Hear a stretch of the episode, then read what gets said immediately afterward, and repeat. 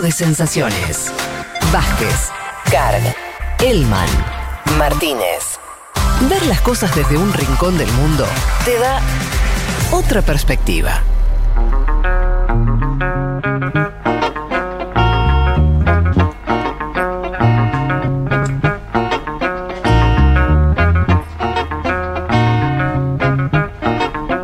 Aquí estamos de vuelta. Em, bueno, tenemos muchos mensajes, eh, pero vamos a meternos. Estamos un poquito justo de tiempo. La semana pasada, ¿se acuerdan? Nos empezó a caer mensaje de que tenía que durar cuatro horas el programa. Bueno, no, no, no. No vamos a caer en esa trampa. Ya caímos una vez, ya pasamos de dos a tres. No Salvo que haya de vuelta. 5.000 socios nuevos, ponle No, la claro. La vamos ¿No? a poner tan arriba que no va a ser posible. O no, pero lo intentaremos en ese caso. Sí. No, pero ni empecemos a conversarlo, chicos, porque ter- terminamos ahí, ¿eh? Salí ahí, Che, eh, Irlanda del Norte, Juan. Bien, nos vamos a Irlanda del Norte que tuvo una semana muy agitada, marcada por, les decía al comienzo, protestas eh, violentas. Toda la semana hubo protestas, hubo días donde hubo mayor menor intensidad, pero se repitió durante todos to- est- estos días. Hubo más de 70 heridos, varios detenidos. Hasta ahora, por suerte, no se registró eh, ningún muerto. Hoy estamos viendo la peor escalada de violencia de los últimos años, ¿no? Hubo varias, hay que decirlo, un poco lo vamos a, recorrer. Digo, hay algo del conflicto que, que vuelve y que volvió eh, esta semana, que, insisto, es la peor escalada eh, de los últimos años, pero sobre todo la primera después del Brexit, ¿no? que como vamos a ver tiene mucho que ver eh, en esta saga. Lo primero para entender un poco lo que hablar hoy es eh, que Irlanda del Norte está dividida en dos sectores. Es como si fuesen dos sociedades distintas. Por un lado tenemos al sector nacionalista, también llamado republicano, predominantemente católico, ¿no? que es partidario de la uni- reunificación eh, de Irlanda y o juntarse con lo que es hoy la República de Irlanda o en última instancia la independencia de Irlanda del Norte. Eso es por un lado este sector, insisto, nacionalista republicano.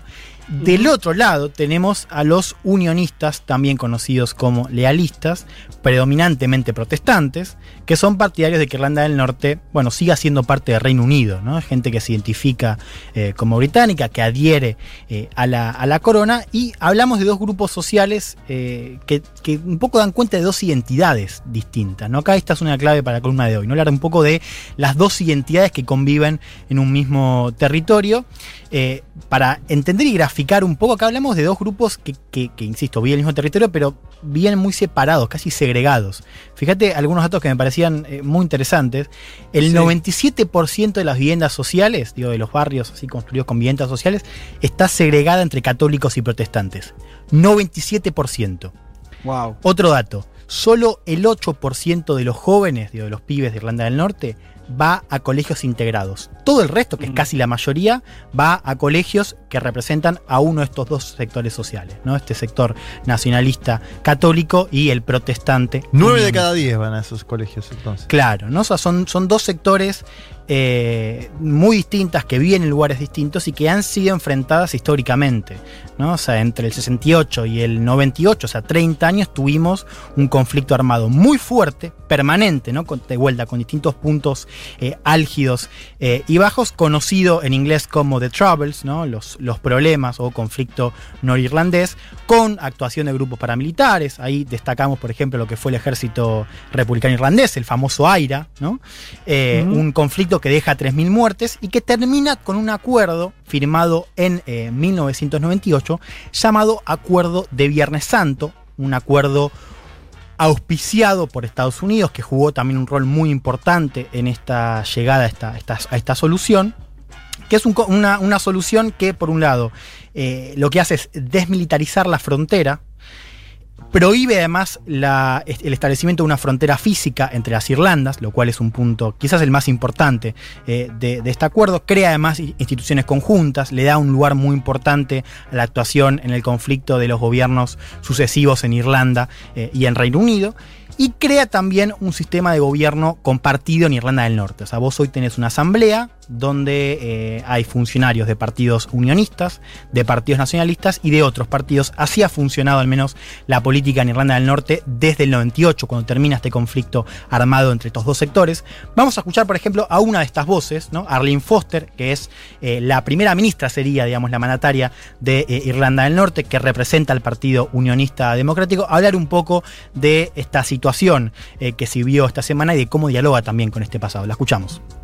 The scenes we have seen over this last evening and in previous evenings in various parts of Northern Ireland are, are totally unacceptable. There can be no place in our society for violence or the threat of violence, and it must stop. Just as it was wrong in the past and was never justified, so it is wrong now and cannot be justified.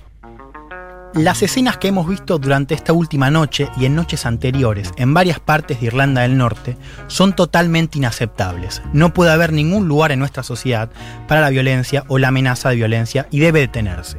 Así como estuvo mal en el pasado y nunca estuvo justificada, está mal ahora y no se puede justificar. Esto decía Arlene Foster, la primera ministra, eh, para decirlo de algún modo, de Irlanda del Norte. Bien, nos metemos en eh, lo que pasó esta semana y un poco de dónde vienen estas protestas. Hay dos factores detrás de esta nueva escalada, uno coyuntural y otro más estructural. Empiezo por el coyuntural, que es casi como un catalizador de esta última marea de protestas, fue la decisión de la justicia de no sancionar a políticos de Sinn Féin. Sinn Féin es eh, el partido, eh, partido el que representa al, al brazo republicano, es el brazo político del, del AIRA, del, del ejército republicano eh, irlandés. Digo, esta decisión de la justicia de no sancionar a políticos de este partido por haber violado las restricciones sanitarias en junio pasado para ir a un funeral de un dirigente del aire, un famoso dirigente eh, Sí. eh, de la época del, del conflicto. Fue un funeral que se hizo en- en- cuando estaban estas restricciones. Hubo 2.000 personas que estuvieron en ese funeral, entre ellos además Michelle O'Neill, que es la vicepresidenta del partido eh, y que hoy ocupa el cargo de viceprimera ministra. O sea, fue un, un funeral en, en junio. En marzo la justicia decide no procesar y, y no, no presentar cargos ante, ante estos políticos y por supuesto ahí hubo una bronca muy fuerte eh, del sector unionista, que, y esto es importante, es el que motoriza esta nueva protesta. O sea, estas protestas arrancan en el sector unionista por esta, Ajá. esta cuestión más coyuntural, digo, esta decisión de no, de no Sí. judicializar a estas personas del, del bloque eh, republicano que fueron a este funeral en el medio eh, de Ah, la pandemia. Sí. Periodistas protestando porque no sancionaron a- al, a- al Saint Fin. Claro, esto es el catalizador. Esto es uno de los Bien. factores coyunturales. Si querés, escuchemos, a- para escuchar también a las otras voces, digo, para entender también el consenso que hay eh, en, el, en el bloque político hoy en Irlanda, en su conjunto, bueno, de condenar las protestas. Ahora yo te, te decía el nombre de Michelle O'Neill, esta viceprimera ministra que representa a este bloque eh, republicano. Vamos a escuchar lo que decía sobre las protestas, haciendo hincapié eh, en una de las, de las características más importantes, que son la cantidad de jóvenes que están participando. La escuchamos. Nobody could fail to be alarmed by the fact that these are young people, children as young as 13, barely a teenager, that are involved in rioting, both at Sandy Row and then last night again, similar scenes at Lanark Way. It's not right, it's dangerous, it's unacceptable, and it is a miracle that as we stand here today, that no one has been killed. Nadie puede alarmarse ante el hecho, nadie puede dejar de alarmarse ante el hecho de que se trata de jóvenes, niños incluso de 13 años, tan solo adolescentes, que están involucrados en las revueltas, tanto en Sandy Row como en Lanark Way. Y esto no está bien, es peligroso, es inaceptable y es un milagro de que así como estamos hoy, nadie haya sido asesinado. Esto decía Michelle O'Neill, digo, hay un consenso muy fuerte eh, hoy en el, gobierno, en esta asamblea de Irlanda del Norte, de que esto tiene que, que parar. Hay también, por supuesto, una muy, un involucramiento muy fuerte de la comunidad religiosa, tanto la católica, digo, para el bloque más republicano, como la protestante para el bloque unionista. Y ahora metámonos, si querés, Fede, en el segundo factor, el factor que yo creo que es el estructural, ¿no? y que el que tenemos que pensar de acá a largo plazo, que es el Brexit. Ahora, volvamos al acuerdo. Yo te decía, en el 98 se firma este acuerdo de Viernes Santo que elimina esta frontera física entre las Irlandas. ¿no? Y acá hay que entender que la Unión Europea jugó un rol vital digo, y también fue muy útil. Sí. Porque claro, como Irlanda... Casi sin quererlo, te diría. Exactamente. Como un efecto colateral, ¿no? Claro, digo, tuvo por supuesto un rol en, en la negociación, pero digo, hay Sí. algo que, que es vital acá para entender que es que mientras Irlanda y Reino Unido eran parte de la Unión Europea, se podía entrar y salir muy fácil. Digo, eran parte. Entre, entre Irlanda del Norte e Irlanda.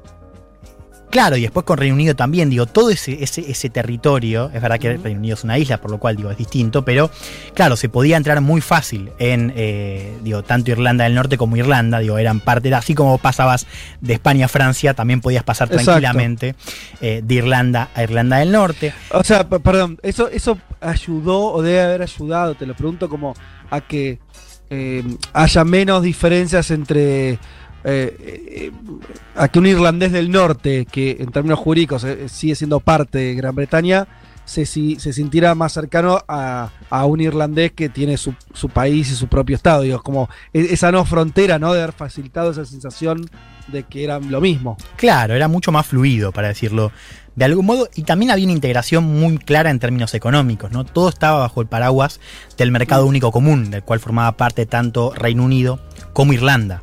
Claro, ¿qué pasa? Llega el Brexit, ¿no? Y ahí empieza un primer escollo que es e- en este marco de negociaciones, evitar lo que es la frontera física, digo, para no violar este acuerdo de Viernes Santo, digo, para no reactivar el conflicto, empieza desde el comienzo a haber esta idea de que hay que encontrar una forma de negociar un acuerdo que eh, siga evitando esta frontera física. Ahí nace este famoso protocolo Irlanda del Norte, que es, diría, el centro de este segundo factor, eh, y que es una de las claves de este acuerdo que se firmó entre Reino Unido eh, y la Unión Europea, que básicamente es un protocolo que establece que Irlanda del Norte sigue vinculada al mercado interno, digo, colocando lo que es la frontera efectiva en el mar irlandés. Esto lo van a escuchar mucho, ¿no? Se habla de esta frontera que se puso en el mar irlandés. ¿Qué quiere decir esto? Bueno, que los bienes que van desde Irlanda del Norte al resto del Reino Unido, que teóricamente es el mismo estado, digo, técnicamente es el mismo Sí. estado, tienen que pasar por controles aduaneros y que tienen además otras regulaciones. ¿Se entiende? Entonces la frontera no, no queda entre las Irlandas, pero queda en el Sí. mar irlandés. ¿no? Entonces aparece esta idea de que Irlanda del Norte queda un poquito fuera de Reino Unido, ya no es lo mismo. Porque hay una frontera. Pero queda, al mismo tiempo queda más integrada la Unión Europea que el resto de Gran Bretaña. Ahora con el Brexit. ¿Cómo? Perdón, no, no entendí. Claro, te pregunto, o sea, y, y al mismo tiempo, Irlanda del Norte quedaría más integrada a la Unión Europea que, el- que lo que ahora está el resto de Gran Bretaña después del Brexit. Claro, bueno, queda en el mercado único comunitario de alguna manera. Ah, bueno, o sea, claro. eh, quiero decir, e- es, es- es, eh, relativo porque económicamente Irlanda del Norte depende de Reino Unido, o mejor dicho, Mm. del resto de Reino Unido, o de Sí. Gran Bretaña, para decirlo mejor. ¿no? Sí, sí, sí. Eh, pero es verdad que queda en el paraguas europeo, ¿no? Al menos en términos técnicos, si querés, por este mercado único común. Bueno, este tema fue el gran tema. Digo, si uno recuerda las negociaciones de Brexit, uno incluso piensa en la caída de, de Theresa May, la llegada de Johnson. Acá discutíamos todo el tiempo Irlanda del Norte. Esta idea del protocolo estaba constantemente en las negociaciones entre Reino Unido y la Unión Europea. Y de hecho hay voces en Irlanda del Norte que están culpando de esta escalada al gobierno de Boris Johnson. De hecho, le reprochan, por ejemplo, no haber sido claro, haber prometido algo que después no pudo cumplir. Quiero que escuchemos a una de estas voces. ¿eh? Estamos hablando de eh, Naomi Long. Naomi Long, ministra de Justicia de Irlanda del Norte, digo, forma parte de este gabinete compartido. Es de otro partido, porque es de partido de la Alianza, que es un partido más, más moderado, que, que tiene como misión esto de superar la grieta entre protestantes eh, y católicos, y que hablaba de esto, de cómo el gobierno de Boris Johnson tiene mucho para decir en esta nueva escalada de violencia. La escuchamos. We have all been aware of the simmering tensions in parts of our community over the outworkings of Brexit for some months. Most of us, including those who oppose Brexit, have some sympathy for those people out there who feel betrayed. They were promised sun- sunlit uplands, but that was a fantasy. It was never how Brexit would end. Those in government knew that, but were more interested in their own ascent to power than the hurt and instability their deception would cause here in Northern Ireland. Instead of calm and measured leadership in the face of challenge, we have instead heard inflammatory rhetoric with threats of renewed violence bandied around by people who claim to be trying to lead others away from their violent past. That dangerous language, that foolish talk, could only ever serve to further stoke the anger Todos hemos estado al tanto del aumento de las tensiones por el resultado del Brexit y el impacto en nuestra comunidad. La mayoría de nosotros, incluido aquellos que se oponen al Brexit, siente algo de simpatía por aquellas personas que se sienten traicionadas. Se les prometió un paraíso, pero fue una fantasía. El Brexit nunca iba a terminar así. Aquellos en el gobierno, hablando del gobierno de Boris Johnson, lo sabían, pero están más interesados en su propio ascenso al poder que en el dolor y la inestabilidad que su engaño iba a producir en Irlanda del Norte. En lugar de un liderazgo mesurado frente al desafío, hemos escuchado una retórica incendiaria con amenazas de violencia renovada por personas que dicen tratar de alejar a otras de su pasado violento. Ese lenguaje peligroso, esas palabras tontas solo podían servir para avivar la ira. ¿no? Este es un discurso yo diría protagonista de esta semana eh, de tensiones en Irlanda del Norte, que es un discurso que, claro, leído así, es un discurso que va a la yugular de Boris Johnson. Sí. Que insisto, Boris Johnson, eh, cuando asciende el poder, volvamos si querés un poco más atrás. Cuando Teresa May cae, recuerdan, May, fue la, la primera ministra anterior a Johnson. Teresa May cae porque no puede pasar un acuerdo de Brexit que incluía esta famosa salvaguarda para Irlanda del Norte, digamos, que fue uno de los trucos que se intentaron para evitar esta frontera física entre eh, las Irlandas. May cae y Johnson llega prometiendo eh, no ceder en este terreno. Finalmente no lo puede lograr. O sea, Johnson termina negociando este protocolo que, digamos, cambia algunas cosas, pero es más que nada una salida maquillada a algo que sigue igual, que, digamos, es, evitar esta frontera física y que Irlanda del Norte quede eh, dentro del mercado único común. ¿no? O sea, por eso este es un tema eh, relevante, digo, porque Johnson, con esta situación que, viene eh, teniendo Irlanda del Norte y esta frustración de grupos unionistas, ha dicho, por ejemplo, que va a dejar de cumplir el protocolo. ¿No? Lo ha dicho durante todo. De hecho, hemos hecho una columna. Ahora, acá. pero eh, eh, me está faltando terminar de comprender cabalmente las, las posiciones en este sentido. O sea, Johnson, Boris Johnson, o, o eh, quedémonos eh, eh, en, en Irlanda, los Sí. unionistas que están queriendo que se termine ese protocolo que separa más a Irlanda del Norte del Reino Unido. A ver, hay varios factores, pero uno es ese, están enojados. Están enojados porque sienten que los cagaron, básicamente. Que Johnson les había prometido una cosa que no cumplió. Y lo que, eh, lo que había prometido, ¿qué era? Básicamente, desde el comienzo, que Irlanda del Norte no iba, no iba a formar parte del mercado único común. digamos, Ah, bueno, por eso. Entonces, está bien. Y, y tenemos y tenemos otro sector también de irlan- irlandeses del norte que supongo están más contentos con estar más integrados a, Ir- a la República de Irlanda y por ende a la, a la Unión Europea antes que al Reino Unido. Exacto, mira, esto que vos decís se lo han preguntado a uno de estos jóvenes que salió a protestar. Le decía mucha presencia de jóvenes. Y él acá lo va a responder perfectamente. Es un pibe entrevistado por BBC hablando del tema este, yo le decía central, la cuestión de la identidad. Digo, hay una cuestión del Brexit, hay una idea de eh, las promesas incumplidas de Johnson y lo que se viene ahora, pero hay un tema central que es el tema de la identidad. Vamos a escuchar a este joven que explica por qué protesta, es un joven que adhiere a esta causa eh, unionista eh, y que le cuenta a la BBC por qué está en las calles de Irlanda del Norte hoy. Lo escuchamos. I don't think young people really understand the details in terms of the Irish sea border and stuff. I think what they're being told and what they're seeing reflected in the in the media is that Sinn Féin are winning, the Republicans are winning, um, and that our identity is under attack. And when they hear those words, when they hear that stuff, and then they're told, all right, and the way that you can help is by going out there and throwing bombs, sticks, and stones at people, they're more than willing to do so. No creo que los jóvenes entiendan realmente los detalles en términos de la frontera en el mar irlandés y todas estas cosas. Creo que lo que les dicen y lo que ven reflejado en los medios es que Sinn Féin está ganando, que los republicanos están ganando y que nuestra identidad está siendo atacada. Y cuando escuchan esas palabras y luego se les dice que la manera que pueden ayudar es salir y arrojar bombas, palos y piedras a la gente, están más que dispuestos a hacerlo. Entonces creo que ahí un poco responde esto que decías vos.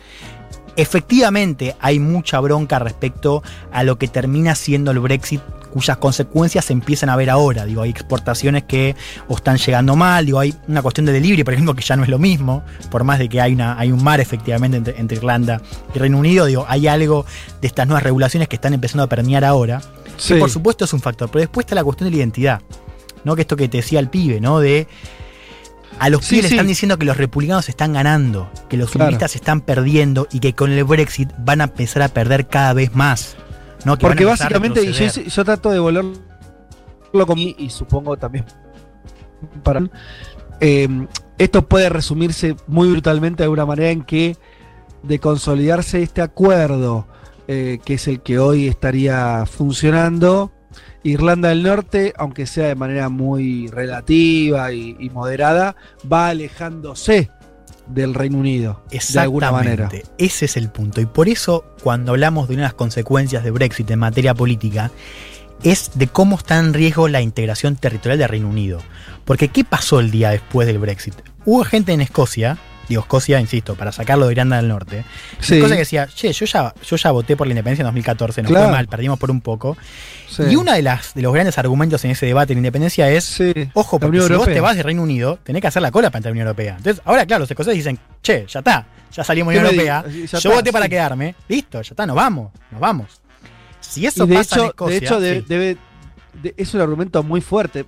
No lo sé, pero de- debe haber, eh, tal vez si hacen una votación ahora, los escoceses sale distinta a la. a- Mira, a la hay de- encuestas que siguen estando parejas, pero que ya se Ajá. la tendencia, que está ganando la independencia por unos poquitos puntos.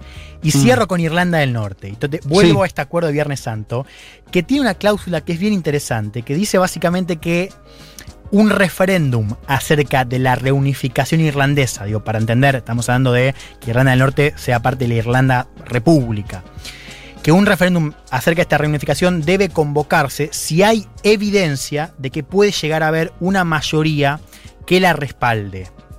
Bien, acá si uno mira el conflicto, digo, en general, la sociedad en Irlanda del Norte, estos dos sectores, los unionistas, es decir, los que están de acuerdo con que Irlanda del Norte sea parte de eh, Reino Unido, que se oponen a esta idea de reunificación, los unionistas siempre han sido mayoría, pero esto podría estar empezando a cambiar. De hecho, Mm. en las últimas elecciones generales, y por primera vez en mucho tiempo, Sí. en 2019, los partidos nacionalistas republicanos sacaron más escaños que los unionistas. Y este año fue, tiene que haber un censo. O sea, si este año el censo da a entender que hay una mayoría republicana, entonces el referéndum por la reunificación podría tomar fuerza. Y estas protestas, que insisto, son eh, instigadas desde la unionista, nos dan la pauta de que esto se puede picar, de que esto se puede, o sea, si empieza a tomar fuerza, esto Sí. se puede complicar mucho. Entonces, Sobre todo sí. ya no, pero lo interesante de lo que está diciendo es ya no- y, y vamos cerrando porque estamos pasadísimos, pero ya no como cuando, como decís, se picó décadas atrás, en el sentido de que eh, se conformó el IRA, una, una guerrilla que intentaba la independencia de, de respecto al Reino Unido, sino que se pique al revés.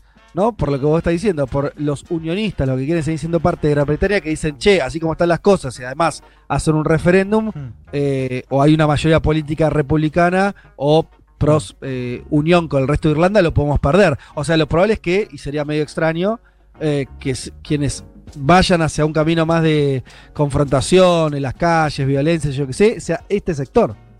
Claro, bueno, por supuesto también los republicanos ven, eh, claro, eh, estoy de acuerdo con eso, pero hay que entender también que los republicanos que de repente estuvieron todas su, tu- así, las últimas décadas esperando este momento, tampoco se van a quedar callados. Ah, O sea, no, no, eso seguro. Claro. No, no. Pero a lo que voy es, los que tendrían la mayoría política, incluso la mayoría institucional, sean los republicanos, algo por lo que pelearon mucho tiempo, Claro. y sean los unionistas los que se, los que eh, se vayan para otro lado, digo, to- tomen una, una línea más Claro, insurreccional, sí, violenta. Total, etcétera. total. Y acá vemos también las cosas que, que termina desempolvando el Brexit, porque el Brexit también tiene que ver con esto. ¿no? Entonces, Sí. bueno, esto está, está siendo, por Bien. supuesto, muy seguido de cerca, y ya cierro, por el Reino Unido, por la Unión Europea y por Estados Unidos también, que es el gran auspiciante de este acuerdo. Y ya le dijo al Reino Unido que no puede tocar nada de este acuerdo, porque si lo toca, no va a haber ningún acuerdo comercial entre Estados Upa. Unidos y Reino Unido. Así que hay, por supuesto, un tablero que eh, significa que cualquier ficha que se mueva puede ser determinante en un conflicto que es viejo, pero que ha vuelto esta semana. Bueno, interesante, complejo. Espero que del otro lado hayan este, parado la oreja y, y- y comprendido un poco más de qué se trata todo esto. Eh, gracias, Elman.